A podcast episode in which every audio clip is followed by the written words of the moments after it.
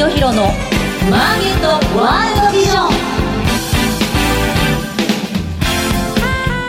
おはようございます。菅下清弘です。おはようございます。アシスタントの津田まりなです。菅下清弘のマーケットワールドビジョンは企業のトップにその事業内容や今後のビジョンをお伺いする番組です。さて今日の企業リーダーは証券コード6535東証マザーズ上場株式会社アイモバイル代表取締役社長田中俊彦さんです。去年上場したばっかりと、はい、いうことでおそらくね新しい事業を展開している積極的な経営者だと思いますので、ええ、お話聞くのを楽しみにしてます。はい10月に上場したばかりなんですよね。そうですね。はい、はい、それでは早速菅下清弘のマーケットワールドビジョン進めてまいりましょう。世の中の情報通信産業革命に貢献する株式会社ビジョンの提供でお送りします。東証一部上場、証券コード9416ビジョンは、情報通信サービスのプロ集団です。海外渡航者向けの Wi-Fi ルーターレンタル事業グローバル Wi-Fi、訪日外国人客向けの忍者 Wi-Fi、さらには法人向け電話、OA 機器、インターネットインフラなど、多様な情報通信サービスを手掛けています。モアビジョン、モアサクセスをスローガンに、世の中の情報通信産業革命に貢献する株式会社ビジョンにご注目ください。ウォッチザカンパニーこのコーナーでは事業内容、業績や今後の展望について伺っていきます。改めまして本日のゲストは、証券コード6535東証マザーズ上場、株式会社アイモバイル代表取締役社長、田中俊彦さんです。よろしくお願いします。よろしくお願いします。えー、田中社長よろしくお願いします。アイモバイルっていう会社は、これ最近上場したばっかりのね、はい、昨年10月上場のフレッシュ企業、アイモバイル。まあ、あの、社名を聞いただけでなんか携帯に絡む、スマホに絡むお仕事かなと。はい、モバイルですから、はい、と思うんですが、まず、どんな事業をやってられるのか、お仕事の中身からお話しいただけますか？はい。今年でですね、まあ、10期目の会社になるんですけれども、もともとおっしゃられる通り、あの、モバイル、えフィーチャーフォンからですね、はい、展開しておりました、アドネットワークと呼ばれているインターネットの広告をですね、メディアさんですね、今26万メディア、クライアントさんで1000社以上のですね、えクライアントさんをアドネットワークっていう形で、当社ので一括でですね、広告配信をまとめている IT 企業になります。えー、メインはですね、まあ、アドネットワークと呼ばれている、まあ、特にバナー広告、よくスマートフォンとかでチカチカしている広告ですね、そういった広告を配信しておるんですが、現在ではまあ動画広告のマイオとか、あとアフィリエイト事業ですね、というものをまあ3年前からアドネットワーク以外の事業としてですね、事業の多角化を進めておりまして、その他にも広告代理店とか、えー、DSP 事業っていう、まあ、深く説明するとそれだけであの終わっちゃうんですけど、はいはいはい、あのいろんな事業ですね、まあ、インターネット広告を中心に多岐にわたって事業を展開しております。そして、B2C 事業ですね、えー、今あのふるさと納税の支援サイトということで、寄付者さんと自治体さんと、まあ、アドネットワークみたいな形でですね、まあ、寄付ネットワークという形で、えー、自治体さんへの寄付を代行して我々の方でフルナビというサイトで募集しているそんなサービスを行っております。なるほどね。アドネットワークで社長、インターネットを使った広告っていうことですか？あそうですね。もともとですね、ええ、従来型っていうのはインターネットの広告を買い付けるのに電話もしくはメールでそのメディアと直接ですね、クライアントさんはあの連絡を取り合わなきゃいけなかったんですけれども、はい、今ではまあ当社の方で26万メディア掲載先があるので、当社にご連絡いただければ、すべてオンラインでですね、広告配信が簡単に一斉にですね、配信できるっていうものが当社のアドネットワークのサービスになります。それがアドネットワークですね。はい、26万メディア。はい。っていうのはどういうメディアなんですか、まあ、大手さんでいうと、まあ、ライブドアブログさんとか、えー、えーとニコニコ動画さんとか、はい、まあ、そういったオンラインメディアさんになります、ということはもうすでにあの一定のプラットフォームにかなり集客力があって、えー、お客さんを持ってるサイトですね。そうですね。そこに御社は全部つながってると、えー、なるほど、はい、じゃああの広告を依頼する顧客っていうのは企業ですね。はい。どんな企業が多いんですか？えっ、ー、とですね、主に、えー、ゲーム系のゲームアプリさんですね、えっ、ー、と、アプリゲームを展開されている企業様が、えっ、と、一番のメインクライアントさんになり、次はまあ EC 系のクライアントさんですね。EC 系はい。先ほどおっしゃった26万メディアっていうすごいネットワークなんですが、はい、まあそこを通じてやるその広告っていうのは先ほどおっしゃったバナー広告とかいろいろあると思うんですが、はい、今こういうこのインターネットを通じての広告の主流っていうのは皆さんどんな広告が多いんですか？今ですね、あの大きく伸長しているのは動画広告どうやそうですね。私なんかそう思います。最近スマホ使ってても結構動画の広告って見かけますよね、はい、すごく今伸びてまして、はい、当社としてもかなり注力している。ちょっとアドネットワークとはまた違うプラットフォームでマイオっていう形でですねあの新たなマイオっていうのが動画広告なんですか？そうですね。でマイオはですねあのスマートフォンのアプリにのみ展開している動画アドネットワークになっております。なので iOS と Android のアプリの中でしか広告はあの表示されません。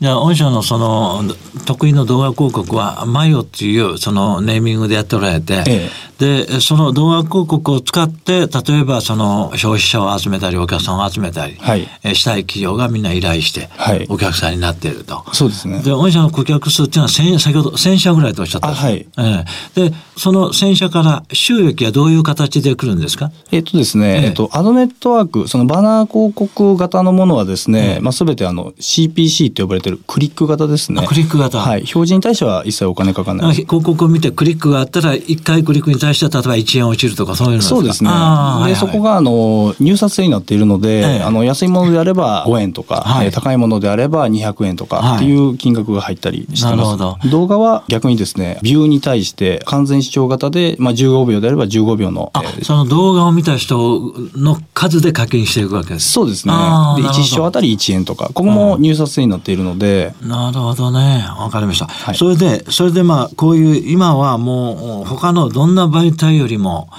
このインターネットを通じての広告の方が効果があると。はい。皆さん思い始めて、まあ、企業はですね、えー、アイモバイルさんのようなところを通じて、えー、いろんな広告を出すと思うんですが、こういうビジネスはアイモバイルだけの専門の仕事じゃないです、じゃないですか。はい、他にも競争相手がいますよね。はい。これアドネットの世界でアイモバイルが生き残っている。この強みっていうのは他に比べてどんなところなんですか？そうですね、まあ、変化にですねあの順応し、まあ、変化を察知して、えー、事業を新しく展開しているというのが当社のインターネット社会のそうですね、うん、新しいその潮流っていうか、はい、流れを先取りしてどんどんサービスを展開していると。そうです、ね、それが他の競合他社に比べて強みだと。はい、なるほど。ということはそういうインターネット社会の流れをつかんで新しいサービスを始めるための技術者っていうかクリエイターっていうか、そういうのを会社で抱えてるわけですか？あ、おっしゃる通りで。はい。でもインハウス、外注じゃなくて、はい、自分のところにいるわけですか？そうですね。ほとんどの、特にまあ i モバイル本体、あの子会社もあるんですけど、本体でやってるものに関してはすべてあの当社の技術者が作成したもので、えっ、と、インフラ周りもすべて当社の技術の方で行ってそれはまた i モバイルという会社の強みですね。そうですね。もともと私とですね、CTO の野口というものが当社を創業でやっておりまして、CTO の野口はもともと IBM の技術者でございましたので、はい、彼が技術の方を一手に引き受けてもらってやってもらってるっていうのがあります、ね、あなるほどね。はい、まあなんかそういうあのインターネット上の新しいサービスっていうのは、外外注してる会社が多いように私聞きましたので、えー、自社でね、そういうクリエイターっていうか、はい、エンジニアを抱えて、はい、次々新しいサービスを打ち出すとい。うところが、アイモバイルっていう会社の強みかなと、はい、競争力のあるところかなと、こう思ったわけなんですよ。なので、おそらく業績もですね、足元好調じゃないかと思うんですが、えー、直近のあの、業績はどんな状況ですか？はい、直近ですね、えー、2級、えー、現在ですね、中間期、はい、えー、終了しておりまして、はい、えー、売上高70 75億円、営業利益で14億で着地しております。はい。2級のですね、まあ、単体で見ますと、はい、えー、売上高40億、営業利益8.2億円で、まあ、えー、売上営業利益ともにですね、過去最高の水準に、えー、いけたというところで。まあ、直近3月10日にですね、はい、平成29年7月期第2四半期の決算発表されてますよね。はい。それが今おっしゃった売上高が75億1800万円、前年同期比マイナス3.3%、はい。それから営業利益が14億600万円、はい、同期比プラス9.3%とい。う数字を我々掴んでるんですが、はい、これで大丈夫ですか？はい。で、これで見ると、売上高は減ってるので、まあ、あ減収、はい、減収同益ですが、はい、これ減収同益っていうのはどういうわけですか？なんか先行投資されてるんですか？そうですね。あの、昨年に比べますと、あの、広告枠のですね、まあ、はいまあ戦略的に購入してたものがあるんですちょっとけれども。積極的にやりすぎた。そうですね。まあ、あの、ちょっと高値のですね、枠を購入をかなり、あの、して、まあ、営業利益の方を下げてたっていうのがあって、まあ、今期その積極的な、あの、買い付けっていうのはやめているので、そのあたりが、まあ、差で出てきたかななる。ほど。と逆に言うと、会社としてははい、手堅く今、はい。あの、やってると、はいこういう感じですよね。そうですね。その手堅く堅実な経営を今やっておられてですね、はい平成29年7月期の通期決算見通しですが、はいこれが売上高が148億9900万円、はい。プラス1%、はい。営業利益が21億9100万円、はい。プラス2.1%、はい。今社長がおっしゃった通り手堅いビジネスを続けてですね、はい。えーどうやら数期では同収同益、はい。これを確実にしつつありますがこの数字はかなり固めと見てよろしいですか？そうですね、まあ、売上に関してはまだあのマイナス3%っていうところなんですけれども、営業利益に関してはまあすでに9.3%、まあ、これからまだ伸ばしていけると。そうですね、まあ、足元そんなにそうですね、悪くはないのかなとは。はい。で、まあ、固めの数字で、えー同収同益を達成しそうなんですが、はい。この数字の裏付けになるですね、はいこの事業、お何が伸びてるか。先ほどおっしゃったこのアドテックを中心に伸びてると思うんですが、はい。具体的にはどんなビジネスが御社の売上と利益を伸ばしてるんですか、はい。えー特にですね、まあ、広告の方ではですね、えー動画広告があの非常にあの伸長していると。はい。いうところで、当社の動画広告ですね、まあ、特徴的なものはまあアプリのみにあの特化しているというところはあるんですけれども、はい。まあ、従来の動画広告とはですね、まあ、大きく2つ違う点があると思ってまして、従来の動画広告はですねあの費用対効果っていうのは明確ではなかったんですね。はい。一回視聴を、まあ、あの確保して、まあ、いくらっていうようなはい。やり方のものがほとんどだったんですけれども、マイオに関してはゲーム系のクライアントさんは非常に多くいらっしゃるんですけれども、はい。必ずまあ CPI っていうものが1インストールあたりですね300円でやってくださいとか400円でやってくださいっていう指示をいただいて、まあ、そのミッションに対して僕らもしっかりですねあの400円だったら400円で獲得できてかつ数も取れるというところで、まあ、大きな変化があの動画広告あなマイるほどオの方でありました。だから動画を見るだけじゃなくてダウンロードまでしてもらって初めてっていう。そうですね。で、実際動画も見ているので、バナー広告で普通にこうクリックしたユーザーよりも、まあ動画を見てですね、あの理解してもらってインストールしているというので、質も実は高いんじゃないかっていうような数字なるほも、はい、出てます。えーまあ動画広告は今後もどんどん伸びるんじゃないかと思いますが、はいそれにプラス今後の成長戦略ですね、はいいろいろ展開されているようですが、まずこの他社との提携、はい。最近具体的にされましたね。それちょっと話していただけますか？えっとですね、アップバンクさんもともとあのアプリメディアさんですね、はい。非常にあの多くネットワークをアップバンクネットワークっていう形で、はい。あの自社でまあアドネットワークを提供されておりまして、まあそこのアプリのネットワークの中に動画広告がまだ提供できる環境ではなかったので、やっぱり動画、動画広告を。そうですね。それを提供してるわけですか？それをそうですね、まあ、我々のエンジンを使って提供をあの代行してしていただいているというような。なるほど。アイモバイルっていう会社は今動画広告に力入れてるんですね。そうですね。うんこれちょっとやっぱ世界的な流れですよね。はいこういうインターネットの広告のビジネスの社会では。はいなるほど。それに加えてですね、はいアイモバイルという会社は海外展開も積極的に始めておられる。はいこの辺もちょっとお話しいただけますか？はい。今年のですね、3月に、えっと、台湾の方にも子会社を設立いたしまして、はいまあ、もともとアメリカの方の、えーサンフランシスコにもあったんですけれども、今後はまあ、アジアの方にも展開を積極的にやっていきたいというので、まあ、台湾の方に子会社を設立して、まあ、ここもインターネット広告のですね、事業を、はいまあ、現地子会社を通じて展開していくということを考えています。なるほどね。まあこの前半の最後にですね、今期も同収同益、来期も業績が伸びそうですが、向こう3年5年ぐらいのですね、はい中期経営目標として、新規の事業展開なんかも考えておられるようですが、はいその辺はいかがですか？そうですね。あの、当社はまあ、広告のアドネットワークというものに非常にあの、強みがあると思ってます。はいもともとフィーチャーフォンからそして PC スマートフォンに展開して、今ではまあ動画広告の、えーアドネットワークも展開しておりますので、は直近ではですね、デジタルサイネージのアドネットワークっていうものも新規事業で立ち上げておりますので、はい。中長期的に見て、あの、できる限りまあデジタル広告のですね、アドネットワークというもののラインナップを増やしていきたいと、そのように思ってます。なるほどね。まあそういうことでですね、こういうインターネットの広告のビジネスでは最先端とも言えるね、はい。この動画広告やデジタル系の広告を中心にですね、はい。ますます業績を伸ばしそうな、そういうふうに私感じましたが、はい。後半はその i モバイルのですね、今後のまあ経営目標というか、経営理念っていうか、あーその辺、熱いビジョンとはい。いったところを社長からお伺いしたいと思いますので、はい。よろしくお願いしあおます。願いします。お願いします。続いてはこのコーナーです。マイビジョン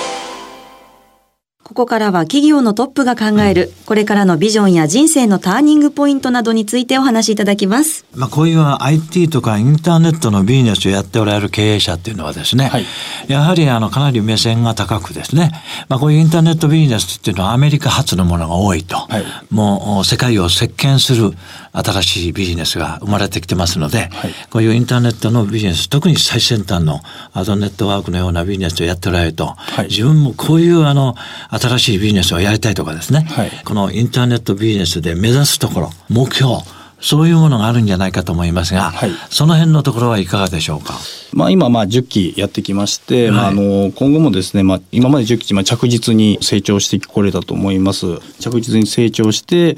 2年前ですね、まあ、アメリカの方にあの日本企業としてもしかしてアドネットワークでまあここまで順調に来たので、まあ、勝てるんじゃないかとい。うことで一回ですね、まあ、勝負をしに行ったんですけど、まあ、今のところですね、まあ、大きな成果を上げられずなかなかアメリカでは勝てないなっていう。あ勝てない。そうですね。うん。あの、まあ、未上場の間にいろいろできるんで、勝負してし、ええ。あの、行こうというので、はい。あの、もしかしたら勝てるかもと思ってやってみたんですけど、なかなかいい結果は生まれずですね、あの、まあ、今のところ惨敗してるかなとは思ってるんですが、まあ、いつか、まあ、日本初のようなサービスを作ってですね、アメリカに勝負できるようなサービスができた暁には、もうすでに死者はあるので、まあ、しっかり勝負したいなっていうのは常々思ってます。まあ、あのサンフランシスコに2年前に進出したと、はい。シリコンバレーですか？えー、そうですね、はい。ええ。まあ、あそこが、まあ、いわゆる世界のね、そうですね。IT、インターネットビジネスの中心地とはい。言ってもいいんですが、やっぱり本場、サンフランシスコ、シリコンバレーではなかなか勝てない、はい。難しいと、はい。おいうところは、やっぱりですかね、この技術力の差、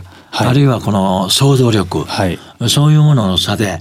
えー、と一番はですねやっぱり先行優位性というかやっぱアメリカから発祥してできているものなので、アドネットワークに関してもやっぱり向こうで Google さんが先に先行してやっておられるというような中でなかなかですね大きな差別化を出せなかったっていうのが、はい、あるとなるほど思います。。アメリカで動画広告で一番伸びてるような会社で目標にする会社はあるんですか？今アメリカの企業ではなくなったんですけど、まあ、 AppLovin さんっていう会社がね、 AppLovin さん。今は中国のん知ってる？初めて聞きました。ああ、そうか。あんまり知られてないんだよね。はいそうですね今、中国の会社に買われた。そうですね資本が、はい、買われましてどんな会社なんですそこはですね、まあ、動画広告ですとか、あとまあアプリに特化したですね広告を展開しているというような企業なので、まあ、我々とは一部その動画分野では競合しているというようなところなんですね。かということは、その同じ動画広告でも技術力の差とか、はいそういうものがやっぱりあるわけですね。あると思います。うんただまあ当社の動画広告もですねまだ、えー、と立ち上げて1年と半年ぐらいなのであの非常に大きなあの業績も今作れてきていますし今アドネットワークであの動画広告やってるのは日本企業だと私どもだけなんですね。あ、そうなんですか。ええここでしっかり業績を。結構他にいろいろやってるとこあるかなと思ったので、御社だけ。えっと、アプリに特化してるっていうのは当社だけになるん、ですあアプリに特化してるのは。あじゃあアプリの中で動画広告見たら、あ、アイモバイルさんだってこう。もしくは外資系の会社あなるほど外資系はいあ外資系はある。そうですね一部はありますね、なるほど。はいで、今後その事業を拡大していくとはいいう方向からいくと、御社の場合はあのお客さんが企業ですから、はいえー1000社の取引の会社を1万社に増やすと。はい。いうのが今後、ね、御社今、時価総額200億ぐらいですけれども、えー1000億になると。はい。5倍になるというと、それが一つの目標になると思いますが、ええ。この1000社の顧客を、例えば5000社にすると、するためにはどういう努力を今後しようとされてるんですか？そうですね。まあしっかり本当に先ほどもあったんですけどあの時代にちゃんとマッチしたサービスあのアドネットワークのバナー広告型っていうのはもうそんなにこう成長はしてないんですけども、はいまあ足元動画広告は非常に伸びてると、はいまた、えっと足元アフィリエイト広告なんかもですねもう従来型で何10年以上あるようなサービスなんですけれども、当社は3年前から参入して非常に今伸びているようなところがありますので、まあ、いろんなプラットフォームを使ってしっかり顧客のニーズを捉えていくということで企業数というのは必然と増えていくのかなと思ってます。なるほどね。それに加えてですね、過去10年の日本の IT 企業がこの伸びているパターンを見てくると、ええ。大胆な M&A をみんなやってるんですね。ええ。今後のこの M&A 戦略っていうのはどうですか？そうですね。今、まあ、足元、キャッシュもですね、あの、かなり潤沢に、あの、あるような状況なので。キャッシュフローは熱い。そうですね。はいはい。なので、あの、しっかりいい会社があれば、あの、買っていきたいっていうのは、非常に、まあ、あの、吟味はしているところではございます。まあ、アイモバイルさんなんかだったらですね、今、絶好の位置だと思うんですね。ええ、あの、サンフランシスコに支社があると。ええ、そこで、アメリカのシリコンバレーのベンチャー企業でいいのがあれば買収したりすると、はい、すごい相乗効果があるんじゃないですか。ええ、そうですね。ただ、あの、サンフランシスコ非常にですね、物価が高くてですね、企業価値もやはり高いっていう現状もあるので、まあ、逆に言うと、まあ、その伸びてる会社で、まあ、日本にないものっていうのがあったりとか、あの、実際に、まあ、マイオとかもですね、あの、アメリカのトレンドを見ながら、動画広告のマイオっていうのは立ち上げた経緯もあるので、まあ、そっちの方がもしかすると、そうですよね。安く、あの、ちょっと逆に、はい、あの、もっとサンフランシスコの拠点を強化した方がいいんじゃないですか。はい、ちょっと、ね、あの、経営会議で相談したい。それで向こうのシリコンバレーのその最先端の技術を持ってる会社と事業提携したり、あるいはあの買収したりすると、もう株価10倍ぐらいになるかもしれないですよ。そうですね。アメリカ行った方がいいですかね。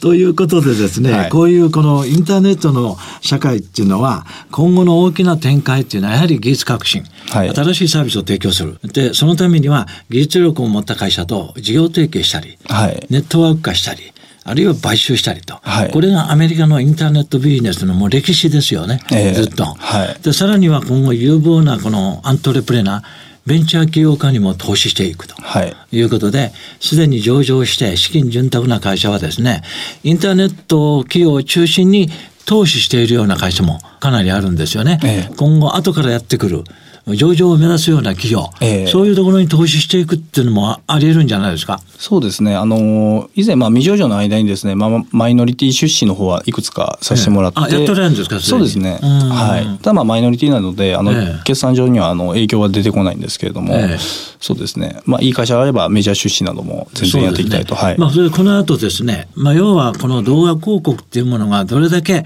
日本国内で、これから広がっていくか、はい、マーケットシェアが大きくなっていくかということなんんですが、ええ、まあ、あの欧米の例なんか見ても動画広告がこれから非常に主流になりそうだと、え、こういう予感はありますよね。はい、うん、ありますね。ね。まあ、それをぐっとこう推進していかれてですね、はい、さらに今後業績を拡大してですね、はい、まあ今日社長のお話を伺って現在の株価は相当ですね割安になってるんじゃないかと、はい、こういうふうに思うもんですから、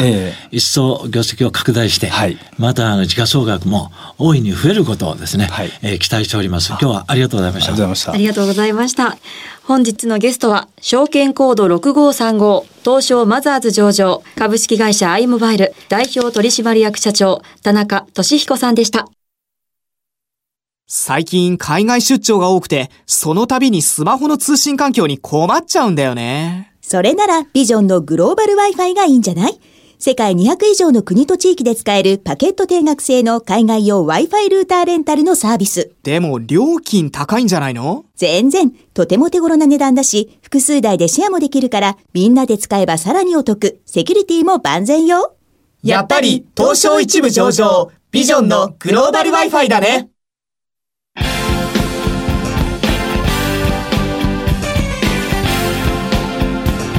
菅下清弘のマーケットワールドビジョン。番組もそろそろエンディングのお時間です。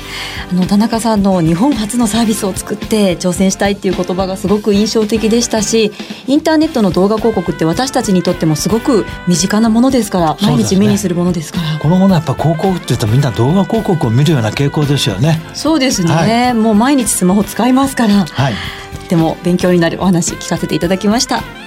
さあ次回の放送は5月8日8時35分からです。ゲストには株式会社モバイルファクトリー代表取締役社長宮島裕二さんをお招きします。それでは次回もお楽しみに。世の中の情報通信産業革命に貢献する株式会社ビジョンの提供でお送りしました。